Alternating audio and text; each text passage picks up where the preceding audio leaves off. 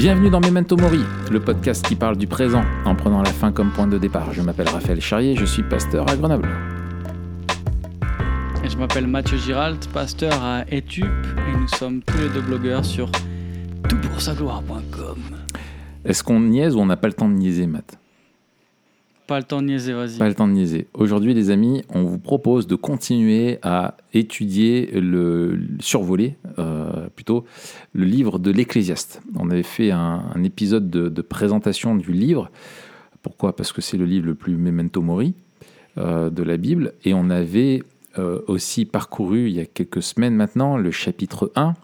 Et en fait, pour être tout à fait honnête, quand on n'a pas le temps de bosser un autre sujet ou quoi, on se dit, bah tiens, on fait un chapitre de l'Ecclésiaste, quoi.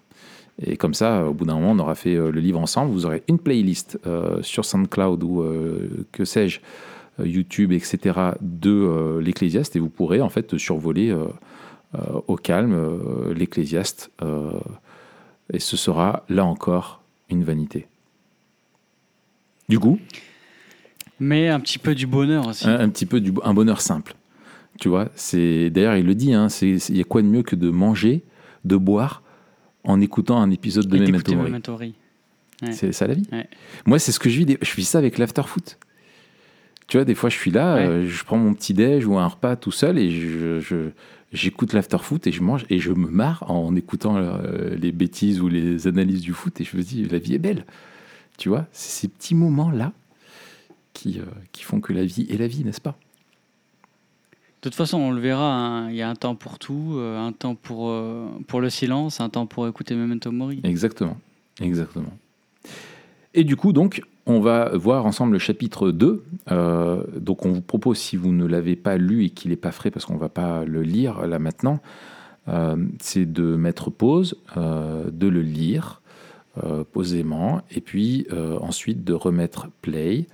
Et comme ça, on va pouvoir, maintenant que vous l'avez fait, hein, n'est-ce pas euh, pouvoir ensemble euh, discuter de ce beau euh, chapitre qui est le chapitre 2. Alors, Matt, À vrai dire, Raph, ouais, ça commence un petit peu avant, hein, ça commence à, au verset 12 du chapitre 1. oui, c'est ça. Mais on avait fait le chapitre 1 en entier, je ne sais plus ce qu'on avait fait. Non, on a fait euh, les 11 premiers Ah oui, versets. oui, tout à fait, oui. oui. Le, vraiment, le passage englobe le, le- Oui, tout à fait, ouais. Le, le 12, 1, 1, 12, euh, jusqu'à la fin du chapitre 2, euh, un des refrains là, du Jusqu'à livre. 2,26. Voilà, jusqu'à 2,26. Donc 1,12 jusqu'à 2,26, ouais, tout à fait.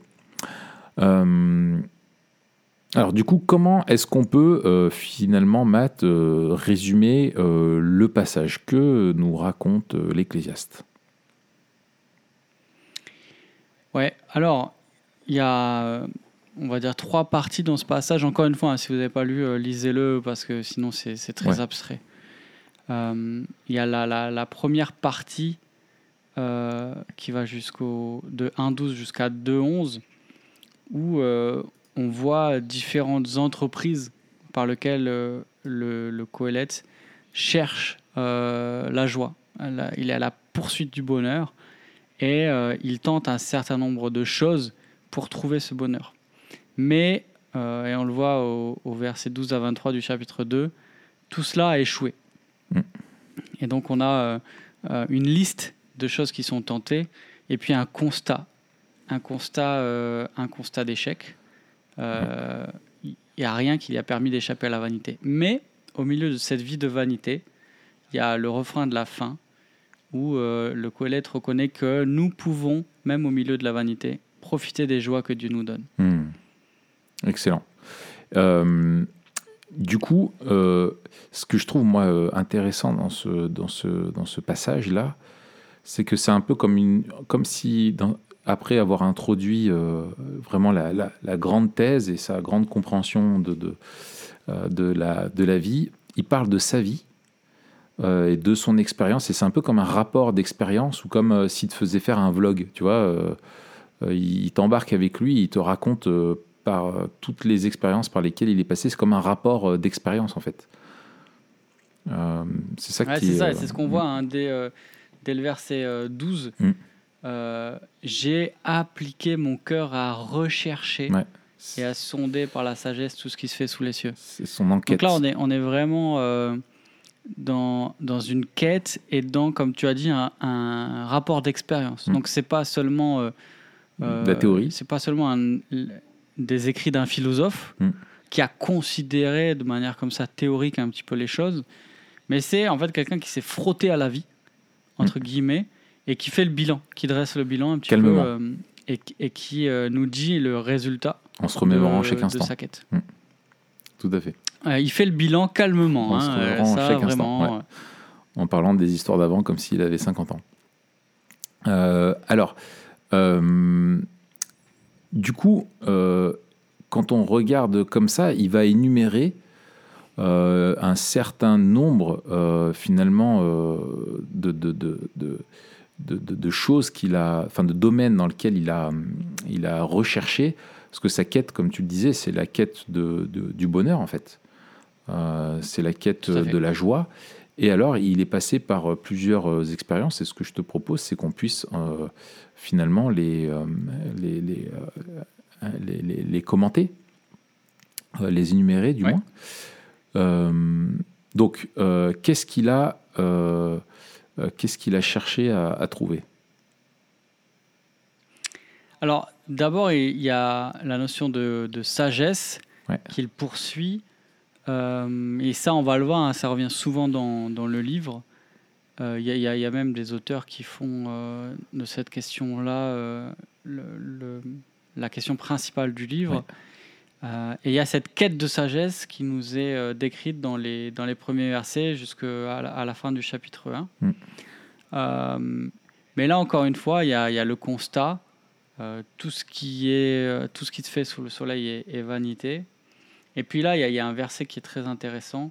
Donc, on, verset 14, hein, euh, tout ce qui se fait sous le soleil, tout est vanité, poursuite du vent. Et verset 15, ce qui est courbé ne peut se redresser, ce qui manque ne peut être compté. Donc là, c'est- intéressant parce qu'on a un bel exemple euh, et on va voir que ça revient souvent, hein, ce langage, à un langage hyperbolique. Euh, c'est pas, euh, là, il n'est pas en train de dire que tout est courbé et que rien ne peut être redressé, Mhm. euh, ou alors que tout ce qui est courbé ne peut pas être redressé, mais qu'il y a bien des choses, d'après tout ce qu'il a vu, d'après toute l'expérience, d'après tout, tout ce qu'il a pu engranger, bien des choses qui Mhm. sont courbées qui ne peuvent pas être redressées. Et, et- et il nous dit finalement, il nous, il nous aide, hein, on en avait parlé la dernière fois, à abandonner une des illusions. Et peut-être ça parle particulièrement, moi ça m'a parlé particulièrement, moi je suis assez euh, plutôt idéaliste. Mhm. Enfin en tout cas euh, sur le spectre idéaliste pragmatique, je suis plutôt idéaliste. Euh, et puis là, il y a, il y a des choses, nous dit Colette, qui ne peuvent pas être réglées. Ouais. Il y a des choses en fait qui on va, on va traverser la vie. Il y a des choses dans notre vie, dans la vie d'autres personnes, dans le monde qui ne ça. pas euh, réglées. Il y a- il y a- voilà. Et il y a une, euh, une, une phrase de Gibson que j'aime beaucoup, un Gibson qui écrit un super livre Ouais, Living Life euh, Backward. sur le. C'est Ouais, ça, hein, c'est celui-là. euh, et qui est ultra méma- Ah oui, Ouais, c'est ça. Qui dit La vie est compliquée et ne fonctionne pas toujours. Et parfois, la meilleure chose à faire est de juste l'accepter. C'est ça. Et, et là, il y a, il y a un- un- une claque, la claque du réel. Il y a, y a- il y a ce truc-là, tu sais, de Tyler Durden, euh, tout le monde a un plan euh, avant de se prendre un point dans la figure. Non, c'est euh, c'est de Tyson. Ah, c'est C'est Tyson. Mac Tyson, ouais. Bon, en tout cas, c'est Ouais, ouais. C'est- de la bagarre. Ouais, c'est de la bagarre. Euh, ouais, Ça c'est reste vrai, dans, c'est la, dans la sémantique. euh, C'est- la bagarre. ça. Mais, mais euh, et, et là, c'est ce point-là du réel qui te dit non, en fait, il y a des choses qui sont tordues, tu dois juste l'accepter. Et il y a on, on vit Voilà. dans un monde tel, tel qu'il devrait. Enfin, ne il devrait n'est pas, pas, être. tel qu'il devrait Ouais, être. ça.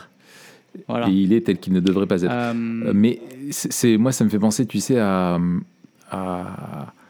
au pro- à celui qui te dit le proverbe, tu vois, le- en fait, euh, tous tes problèmes sont des solutions qui sont déguisées. Et lui, il te dit, bah non, en fait, c'est ça. C'est ça, en fait, il te dit, mais, mais mec, c'est pas ça la vie. tu vois, il dit, la vie, c'est que Ouais, tes problèmes, c'est des problèmes. Et qu'en fait, il y en a, tu pourras rien faire.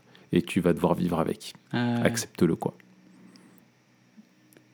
la vie est dure et les gens sont tordus. Voilà, c'est ça. La vie, c'est dur, mais ici, on, on s'en remet pas toujours. Yes, donc il cherche euh, la sagesse et il constate euh, en fait que finalement, euh, en fait, c'est une quête qui est pénible. Finalement, c'est une occupation pénible que Dieu réserve aux, aux humains. Et du coup, en fait, il, finalement, derrière, il se dit, bah, en fait, si ça aussi, c'est poursuivre du, du vent, alors c'est après, ça nous amène au début du chapitre, au début du chapitre 2.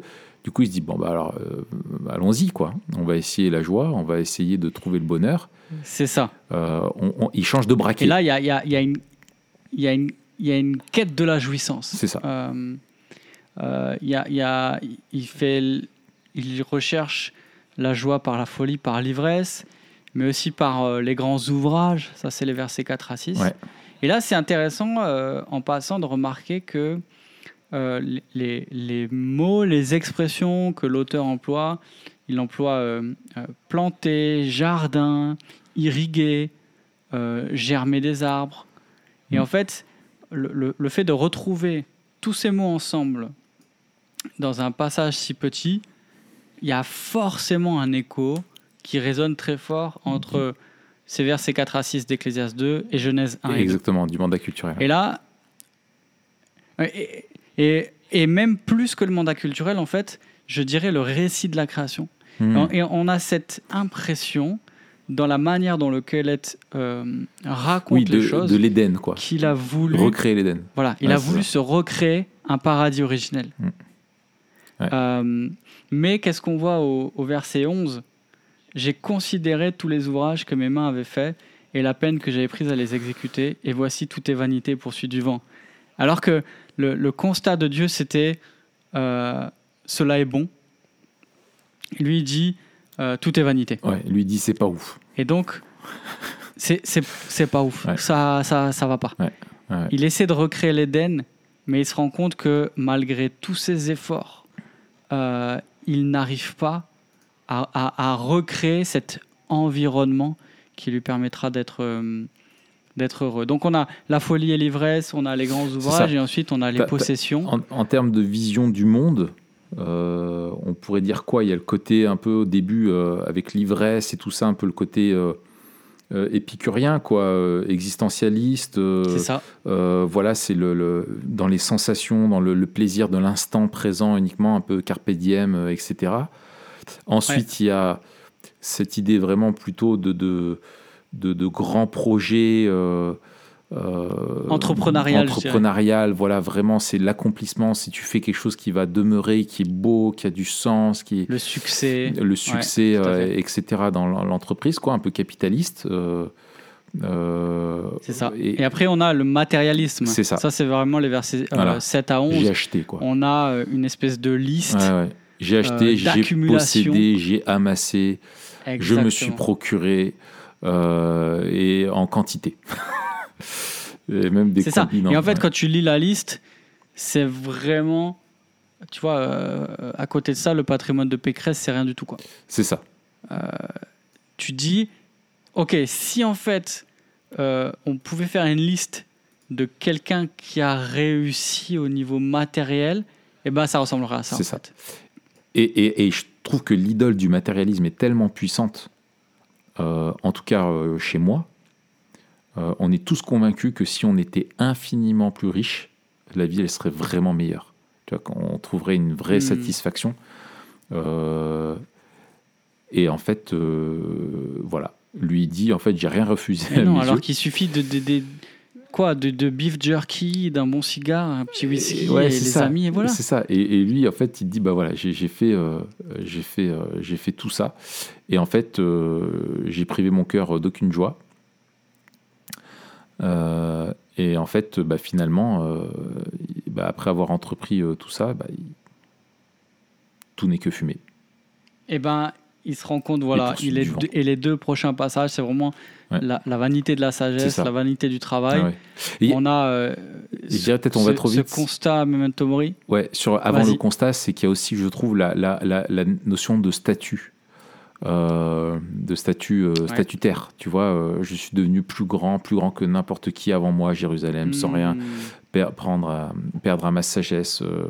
tu vois, il y, a- il y a ce, ce côté de l'idole, de la, du succès, quoi, tu vois, de la reconnaissance, euh, d'être famous, euh, d'être euh, adulé par les autres, de finalement être soi-même le sujet de l'idolâtrie des autres, tu vois.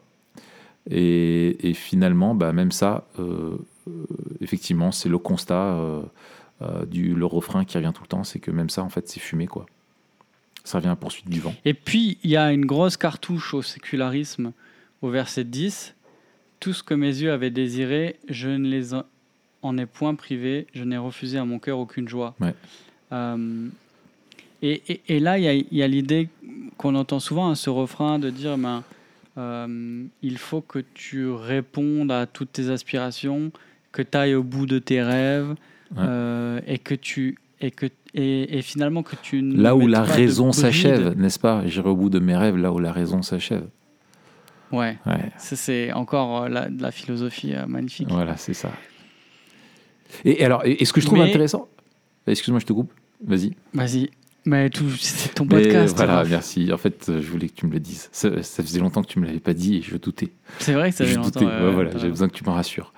Euh, mais je trouve que ce que je trouve intéressant, c'est qu'il il dit au, au- au verset 10, euh, donc il a rien refusé, il dit En effet, mon cœur a été réjoui par tout mon travail et euh, c'est toute la part que j'en ai retirée. Donc il, il- il s'est Mm. réjoui. Il dit pas qu'il y a aucun bonheur instantané. Mais après, verset 11, il dit Puis j'ai réfléchi.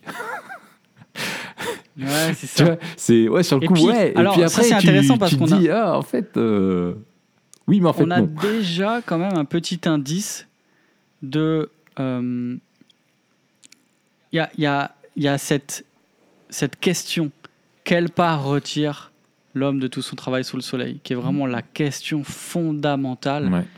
Euh, et et c'est pas que le travail, c'est les activités. On l'a dit hein, Ouais. la dernière fois. Le, le travail, ici, nous, on pense au travail. euh, Ouais, euh, Métro boulot quoi. euh, non, c'est pas Mm. ça. C'est les activités. Ouais, c'est ta vie, en fait. Tout, tout ce que tu fais dans ta vie. Tes Et- entreprises quoi, ce que tu entreprends. Exactement.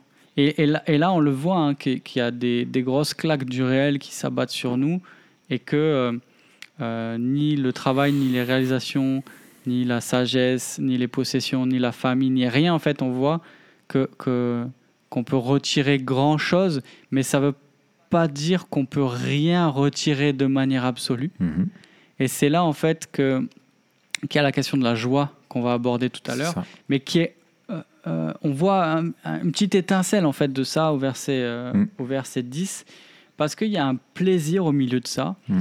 Et finalement le Colette va nous aider à considérer que euh, la seule chose qu'on peut vraiment retirer euh, de ce que Dieu nous donne c'est de, prendre plaisir mais dès que euh, on s'attend à plus que cela c'est-à-dire se faire un nom laisser quelque chose ou trouver dans ce que Dieu nous donne quelque chose que seul Dieu peut nous donner. En fait, dès qu'on on est sur le terrain glissant de l'idolâtrie, dis non en fait. Euh, c'est toujours dans la reconnaissance de ce que Dieu nous donne et dans, le, et dans la joie de, de faire aussi ce, ce à quoi Dieu nous a appelés. Euh, là, je pense aussi, tu vois, qu'à la fois dans le travail, euh, mais aussi dans la famille, quand un peu plus tard on lira dans le livre que on doit faire de sa femme la joie, sa joie, etc.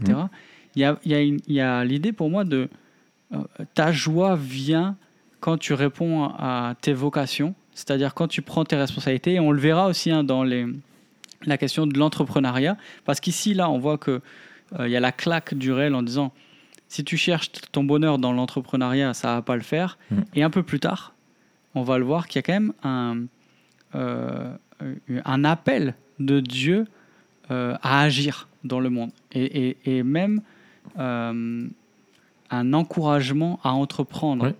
Et là, on va voir en fait, et ce sera, c'est la beauté du livre pour moi en fait, comment euh, une- la- la, la- la question de la vanité Mm. et la question de la crainte de Dieu nous libère à la fois de, de ce qui nous empêche d'entreprendre des choses qui comptent vraiment Ouais. et nous libère aussi de la peur d'entreprendre. Ouais. Et donc je trouve que euh, euh, replacer la question des, des vocations là-dedans, c'est de se demander, mais en fait, qu'est-ce qui fait vraiment notre joie C'est de considérer ce que Dieu nous donne et de, et de faire ce qu'il nous demande. Ouais, excellent Matt. Et là, on voit déjà euh, une étincelle de ça. Ouais, ouais, magnifique. Tout à fait. Euh, du coup, euh, il, si on avance, Ouais. je po- enfin, j'ai une question intermédiaire. C'est finalement euh, quand on regarde euh, la quête de l'Ecclésiaste, euh, donc on parle d'écrits euh, vraiment de l'Ancien Testament qui, qui sont vraiment euh, qui ont plus de 2000 ans. En quoi la quête du bonheur à notre époque, elle, elle est- elle diffère ou pas finalement de celle de, de l'Ecclésiaste? Tu vois? Ouais. Écoute, il y a une citation que j'aime beaucoup Ouais. qui répond à cela. C'est une citation de, de Pascal qui dit Tous les hommes désirent être heureux, cela est sans exception. Quelques différents moyens qu'ils y emploient, ils tendent tous à ce but. Ce qui fait que l'un va à la guerre et que l'autre n'y va pas, c'est ce Ah oui. même désir qui est dans tous les deux, accompagné de différentes vues. Mm.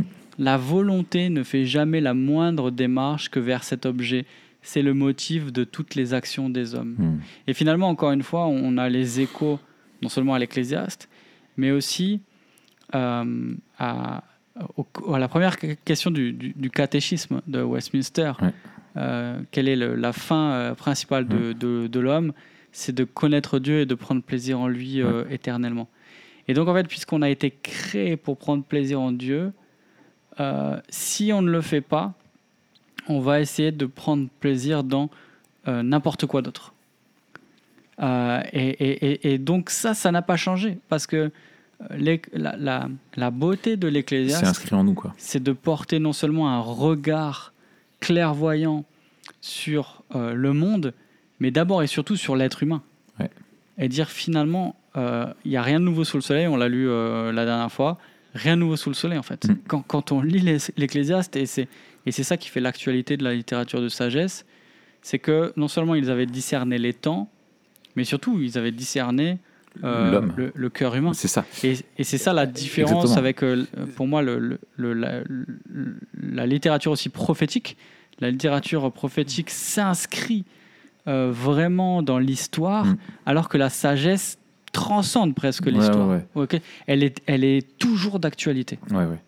Et, et c'est parce que effectivement, comme tu dis, et c'est même la façon dont il dit euh, lui, tu as ce, ce refrain, tu vois, c'est je me suis dit euh, dans mon cœur, tu vois, c'est une réflexion, euh, c'est une, une introspection au sens euh, positif du terme. Il y a tous ces, ces, ces trucs qui, voilà, je me suis dit, puis j'ai réfléchi, puis, tu vois, il y a cette Mm. notion de, voilà, et en fait, il reconnaît ce qui, en fait, il t'expose, en, en exposant son cœur, il expose en fait le cœur humain.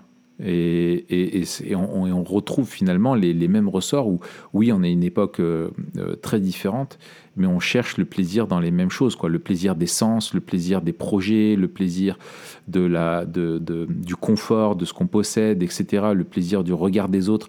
Il y a, il y a- voilà, il y a rien de nouveau sous le soleil. Il y a rien de nouveau sous le soleil. Absolument. Ouais. Ok. Et on, on l'a vu tout à l'heure hein, quand, quand on a euh, associé euh, à cette quête et à ces différents moyens des mots contemporains, euh, on, on voit que finalement le, l'enveloppe change, mais le contenu reste le même. Quoi. C'est ça. C'est ça, exactement. Rien de nouveau sous le soleil. Ok, et alors, du coup, quel est son, son. Après cette quête-là, on l'a déjà dit, hein, y a- y on arrive à cette conclusion donc, euh, qui constate que, que tout est, que tout n'est que vanité, tout est fumée et revient à, à poursuite du vent.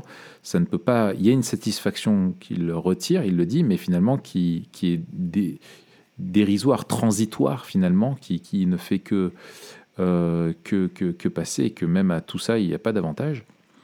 Euh, et du coup, finalement, euh, quelle conclusion euh, il tire euh, de, justement de- du fait d'avoir cherché et d'avoir trouvé que finalement c'est que euh, c'est que c'est que de la vanité enfin c'est que de la vanité quoi c'est que pourquoi c'est que de la vanité en fait?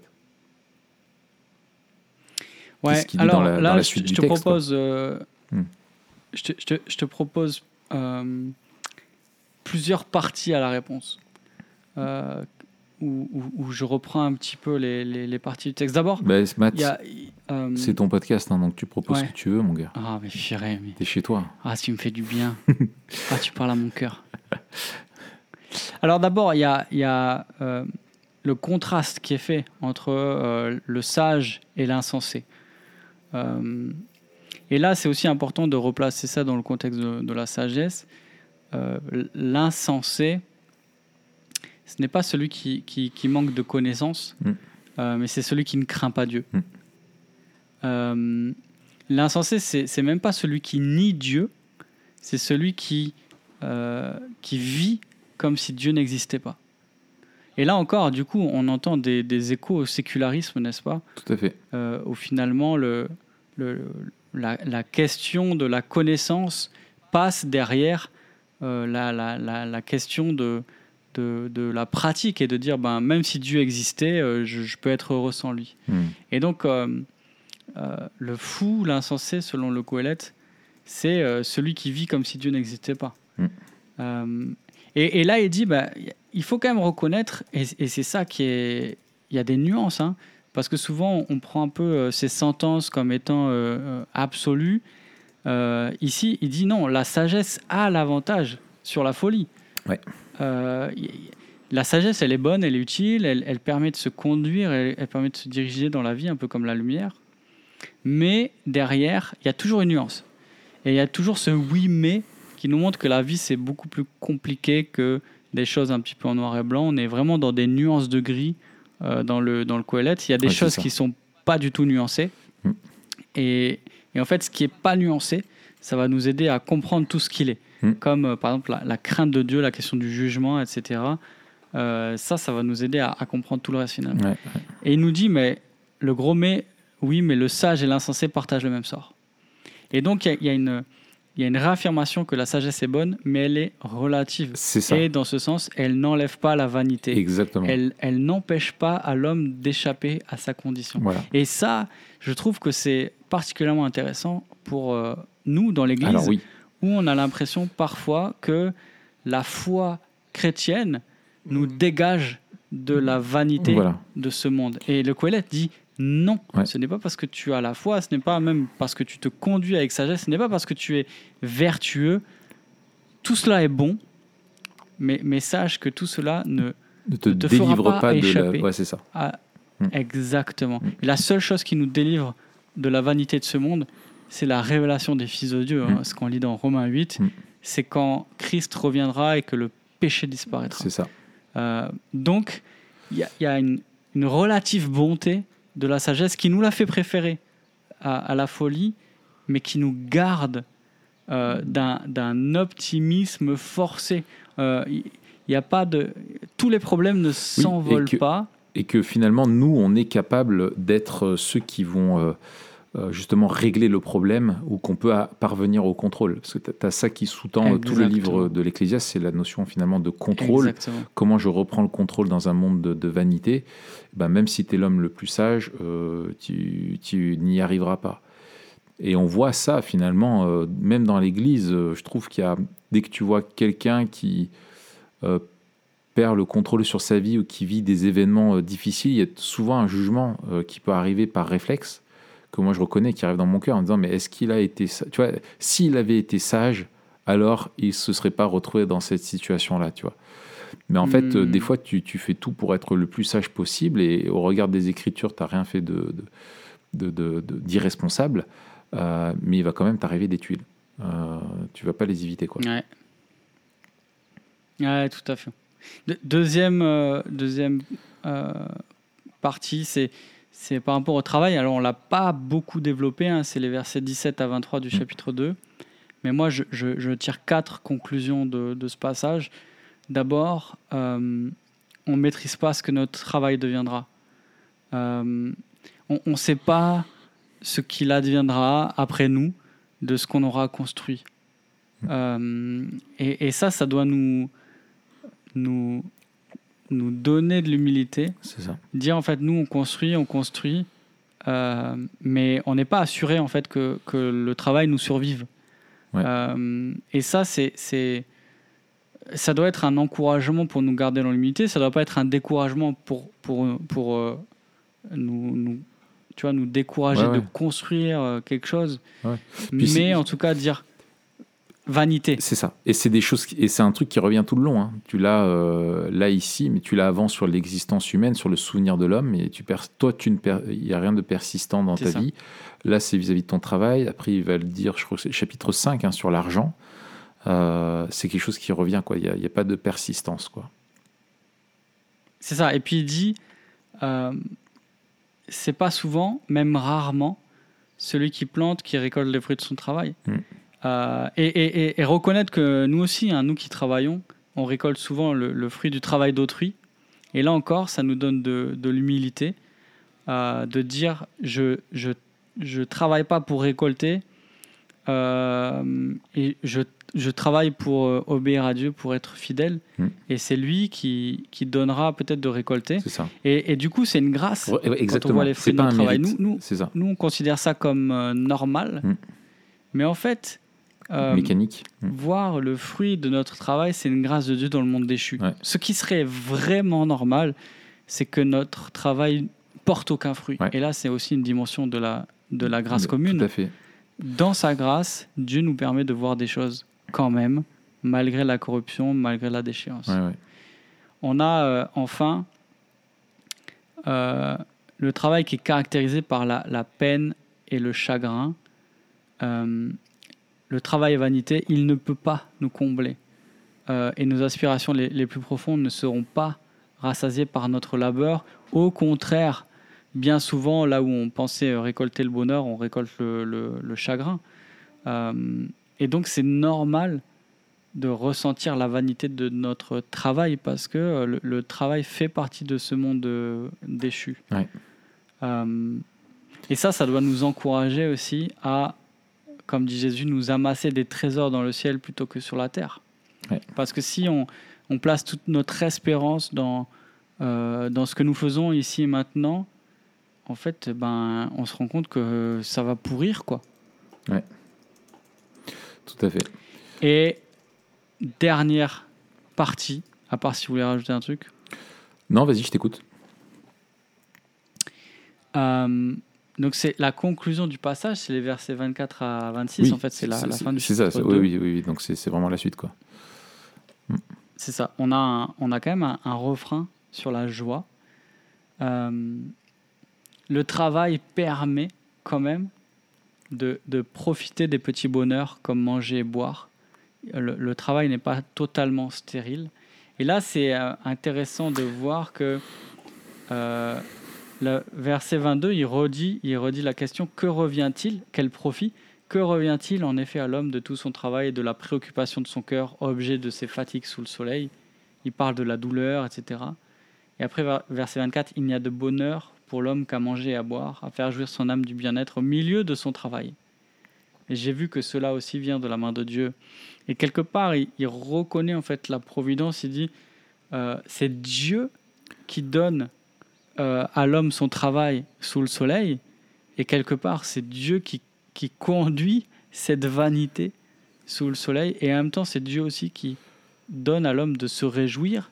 Et là, il ne faut pas avoir, euh, à mon avis, une séparation stricte entre les versets euh, d'avant et puis les versets 24 à 26. Parce que ce, que, ce, que l'homme, ce dont l'homme peut profiter, c'est aussi le fruit de son travail, Mhm. quelque part. C'est pas le, c'est pas ses réalisations, mais le, le manger, le boire, c'est quelque part le résultat de son travail. Et ce qui nous vient de la main de Dieu est quand même un des résultats de notre travail. Ouais. Et dans ce sens-là, euh, eh bien, notre travail n'est pas entièrement vain, dans le sens où on l'a vu, parfois euh, il produit des fruits, souvent c'est pas nous qui, qui, qui le voyons, Euh, mais aujourd'hui il nous permet quand même de profiter de ce que Dieu nous donne. Mm. Ouais. Et, et, et ça, ça nous empêche. Vas-y, Raph. Non, mais vas-y, vas-y, termine. Ça nous empêche. Ça, ça nous empêche d'avoir une vision utilitariste de la vie. En Ouais. disant, euh, euh, je, je- soit je sépare avec une vision utilitariste de la vie où je dis, ben, euh, la vie c'est juste faut travailler et produire, etc. Soit un truc un peu hédoniste, épicurien, en disant non, c'est juste faut profiter, etc. Mm. Et euh, euh, j'aime bien que la, la citation de Calvin, que je ressors souvent, il dit que notre principe soit le suivant l'usage des dons de Dieu, créés pour notre bien, est légitime s'il est conforme à l'intention du Créateur. C'est ça. Ainsi, si nous considérons dans quel but Dieu a créé les aliments, ce n'est pas seulement pour pouvoir, pourvoir à nos besoins, mais aussi pour notre plaisir. Mm. L'Écriture souligne la bonté de Dieu, tout ce qu'il a fait pour le bien de l'homme. Et donc, alors ça continue bien sûr, et c'est magnifique, mais juste avec ça, on comprend que même le travail que Dieu a donné à l'homme, même si en soi le travail est vanité, eh bien, parce qu'il est don de Dieu, il est bon pour l'homme. Mm. Il est bon, il reste bon pour l'homme de travailler. Ça concourt à, à- à- s'il est bien compris, ça concourt à, à créer un bon habitus. Euh, Mm. euh, le, le, le, ouais. Mais et, en fait, ce que je trouve euh, euh, vraiment finalement, si tu prends le verset 24, euh, le seul bonheur pour l'homme consiste à manger, à boire et à se donner du plaisir dans son travail, mais cela aussi, je l'ai euh, bien vu moi-même, dépend de Dieu. En fait, avec euh, la, nuance qu'il amène, finalement, si tu résumes la phrase à l'essentiel, c'est que le seul bonheur pour l'homme dépend de Dieu. Tu as un contraste où en fait, euh, finalement, ce qui, le gros contraste, il n'est pas finalement, et, et c'est là des fois le faux procès qu'on fait à une mauvaise compréhension de, de l'écriture, c'est qu'il n'est pas de dire il faut renoncer à la quête du bonheur. Euh, c'est aussi la, pointe de critique que, adresse Piper hein, avec son fameux hédonisme chrétien à une certaine compréhension des chrétiens ou même de la compréhension de, Westminster aussi. C'est le but de l'homme, c'est de glorifier Dieu et de trouver euh, sa, joie en lui, mais c'est de, glorifier Dieu en trouvant sa joie en lui. Euh, que les deux sont vraiment liés, c'est pas deux concours, enfin tu vois, c'est pas deux choses différentes qui sont côte à côte, mais tu, as là le contraste fondamental qu'il y a là, c'est que euh, oui, comme il nous parle du cœur de l'homme, on est lancé dans cette quête de bonheur-là. Et en fait, cette quête de bonheur-là, elle, finalement, elle s'arrête quand on rencontre Dieu. Euh, et qu'on reconnaît en fait que tout ce qui nous est donné de bien dans notre vie, euh, toutes ces choses, voilà, d'avoir du- du- du- de la réussite dans son travail, d'être, euh, d'avoir euh, de quoi manger, de quoi boire, euh, etc., et d'avoir du plaisir dans son travail, eh bien en fait, ça dépend de Dieu. Et quand notre activité ordinaire rencontre la providence de Dieu, ou qu'on réalise qu'elle, que tous les bénéfices qu'on en retire dans ce monde de vanité ne sont pas normaux, ne sont pas le fruit de nos efforts, mais sont une grâce, comme tu le disais, de, vraiment de la manifestation de la bonne providence de Dieu envers nous qui ne le méritons pas, alors finalement on est satisfait. Et, euh, ce que lui te dit, c'est qu'une quête, euh, euh, que des millions de dollars sans Dieu ne peuvent pas te satisfaire, alors qu'un bon gueuleton, et après une bonne journée de travail, quand tu reconnais que tout ce que tu as vécu de bon, c'est Dieu qui te l'a donné, et bien là, tu peux trouver euh, finalement, le, c'est comme ça que tu trouves le bonheur euh, sous le soleil, et donc c'est totalement euh, libérateur. Hmm, Ouais, tout à fait. Et, et- et tu, tu fais bien de souligner, c'est intéressant de voir que ça, nous, ça nous vient de la main de Dieu. Alors, il y a bien sûr cette idée du don, hein. Mm. Euh, c'est Dieu qui nous donne. Mais aussi, il y a un contraste entre euh, ce, ce que l'homme a produit de ses mains et ce que Dieu nous donne de sa main. Mm. Et de dire, en fait, euh, euh, même en fait, le- la question de, de- de façonner avec les grandes réalisations, etc., et puis cette question de, de l'Éden recréé, cette idée que l'homme, par ses mains, veut se recréer ce que Dieu seul peut donner. Mm. Et, et, et, et là, il y a une erreur de catégorie, en fait. Ouais, ouais. Euh, et et c'est là la dimension de la grâce. Mm, mm. Euh, c'est- c'est c'est non seulement euh, Dieu qui nous donne, mais aussi c'est Dieu qui fait quelque chose que nous, on ne peut pas faire. C'est ça. Et, Et, c'est finalement, ce qu'il dit au verset encore 25, et hein, encore, c'est qui peut il y manger a un quelque appel chose à en dehors de moi. reconnaître nos limites. Ouais, tout à C'est fait. ça. Ouais, non, mais excellent. Mais euh, euh, peut-être il y a, y a aussi, euh, il me semble, enfin tu me diras ce que tu en penses, là encore, finalement dans le chapitre 2, dans cette quête-là, et ce contraste qu'il fait entre l'insensé et le, sage, euh, et lui il s'est mis tour à tour finalement dans les deux, quoi. Il a, il a cherché la sagesse et après il, il a cherché le bonheur dans simplement la sagesse, euh, mais il en a récolté que vanité et puis il cherche le bonheur euh, finalement dans les plaisirs euh, euh, du monde sans Dieu, euh, dans sa folie et il n'en récolte aussi que, euh, que, que, que- que vanité, quoi, que déception au final. Euh, et en fait, euh, il y a finalement quelque chose qui est unificateur entre les deux. Euh, c'est ce qu'il dit au verset euh, 14, du coup je suis remonté, c'est que j'ai reconnu que le même sort est réservé à l'un et à l'autre. Et il me semble là que c'est le sort, alors il y a le sort finalement que les deux récoltent de la frustration, bien entendu, mais que aussi en fait il, y a, il me semble en, en- en- qui, qui est suggéré aussi également, c'est que finalement les deux euh, les, toutes ces quêtes finalement sont aussi frustrantes parce qu'elles ne nous soustraient pas justement à notre condition de sous le soleil qui se termine par la mort. Ouais, c'est ce qu'on voit au verset 16. Mm. Euh, Et quoi ouais, Le sage ça. meurt aussi bien que l'insensé? c'est ça. Et donc euh, finalement, t'as- t'as ce, la mort euh, enlève tout sens euh, finalement et prive de tout bonheur durable. Euh, et du coup, ça l'amène à ce fameux verset 17. Alors j'ai détesté la life. version euh, version français courant quoi de Grenoble. J'ai détesté la life quoi. J'étais au bout de ma life. C'est ça. Euh, c'est ça. Et, et on passe de j'ai détesté la vie à finalement à, à comprendre que le seul bonheur pour l'homme, eh ben, en fait, dépend de Dieu. Euh, que la quête en ça. autonomie Et- du bonheur conduit à la détestation de la vie, mais que quand elle se vit dans la, dans la dépendance en Dieu et comme un don de Dieu, même si elle est très frustrante par ailleurs, eh ben, finalement, elle peut nous apporter le seul bonheur.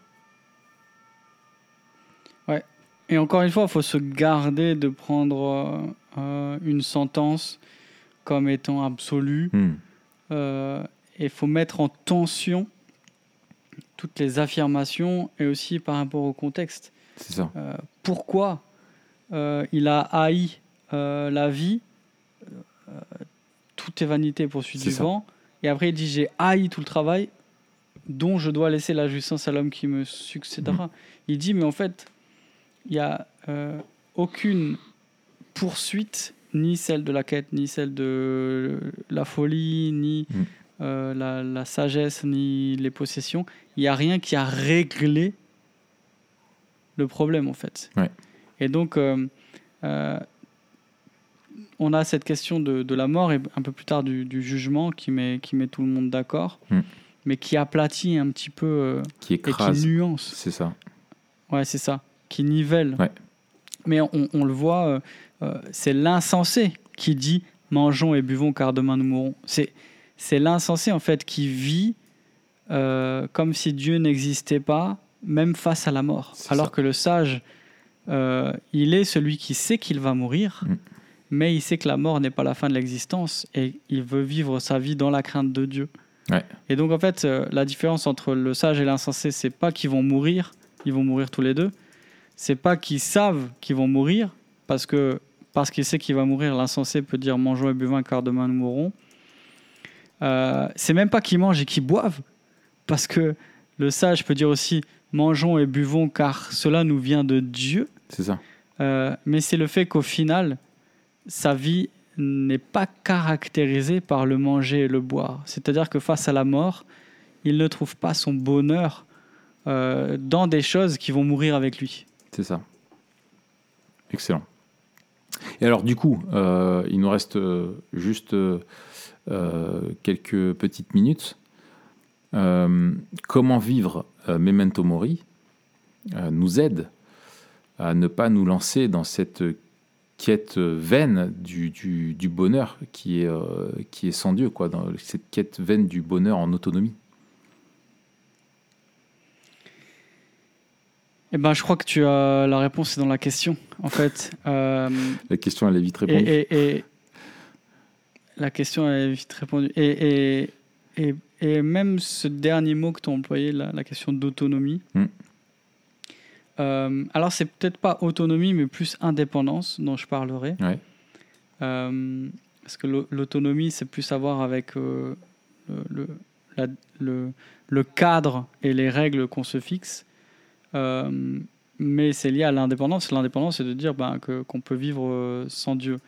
Euh, et là, on, voit quelqu'un qui était euh, indépendant à bien des niveaux, indépendant euh, financièrement, etc. Mais quelqu'un qui euh, n'était fondamentalement pas indépendant parce que il avait encore besoin de quelque chose. Et on, voit avec cette quête de la vanité que tout ce à quoi on peut penser, tout ce qu'on peut imaginer, tout ce qu'on peut expérimenter, rien ne pourra jamais vraiment nous satisfaire. Et que euh, la plupart des illusions qu'on a Hmm. dans cette vie, elles sont liées à notre mauvaise euh, compréhension de, de la vie sous le soleil. Ouais. Et, et, euh, en fait, on, on a besoin de, de, de réformer notre point de vue pour abandonner nos illusions. Et, et pas juste d'abandonner nos illusions pour euh, atteindre ce qu'on recherche vraiment. Ouais. Et en fait, il n'y a, que Dieu qui peut nous délivrer Alors voilà. de, de ça. Ouais. C'est ça, je, je pense, euh, ce que tu dis en conclusion est important, euh, parce que il- le, problème n'est pas juste intellectuel, il est spirituel. C'est ça. Euh, il n'est pas juste de comprendre que, ah bah ok, j'ai compris que rien ci-bas euh, ne pourrait me satisfaire, donc maintenant c'est réglé, et du coup je vais, euh, je vais vivre le bonheur parce que je sais que tout dépend de Dieu. Non, c'est un, un défi qui, est, qui est spirituel. C'est pas parce qu'on on le sait qu'on le vit. Et c'est comme toute vérité, euh, Mm. finalement, euh, spirituelle, en fait. On sait qu'un péché est un péché, mais pourquoi on, on le commet encore? C'est c'est pas parce qu'on on est, on est ignorant. C'est parce que nos désirs ont besoin encore d'être transformés euh, par Dieu et que notre affect n'est pas au, bon endroit. Et, euh, et en fait, je pense que là, c'est un, défi euh, immense parce que finalement, on, on en fait l'expérience. On sait que les choses ici-bas, même si tu prends l'exemple matériel, ne peuvent pas nous satisfaire, mais on est toujours convaincu que bah, quand on aura euh, cette nouvelle bagnole, ce nouveau téléphone, ce nouveau truc, ouais, on aura un bonheur qui est voilà. Et en fait, il est aussi fugace que que, euh, que, que, que- que voilà quoi. Sauf peut-être avec l'iPad Pro. Non. Tu verras, Ouais, non, je verrai. ouais. tout cela passera. Voilà. Le jour où il y aura l'iPad Super Pro, je dirais ah purée, il a vraiment cool celui-là. Mais effectivement, c'est ça, c'est qu'on on est, c'est une réalité qui est, qui est spirituelle et, euh, et qui demande du coup de vivre sous le soleil dans la dépendance euh, à Dieu. Euh, et c'est un exercice de la foi et pas simplement une, une- une connaissance euh, intellectuelle à acquérir. Euh, voilà. Magnifique. Yes. Est-ce que tu voudrais rajouter encore quelque chose, Matt? Bon chance. Bon chance. Voilà, exactement. Dans ta quête du bonheur, bon chance. Voilà ce qu'il te dit. ok, c'est cool. Eh ben, écoutez, euh, on se retrouvera la, la semaine prochaine euh, pour Oui. un, un autre sujet. Euh, on va bien se marrer encore. Pff, ça va être énorme. Ah là là. On vous le dit pas hein, parce que vraiment on veut, on veut garder la surprise, mais Oui. franchement ne ratez pas Ah le, ouais, ouais. le- On va pas vous décevoir. voilà, ne, ne- voilà, ne ratez surtout pas ça, ça va être énorme, énormissime. Bien, et ben on vous souhaite une bonne semaine, bon courage à tous et à bientôt Matt. À bientôt, Raph. Salut.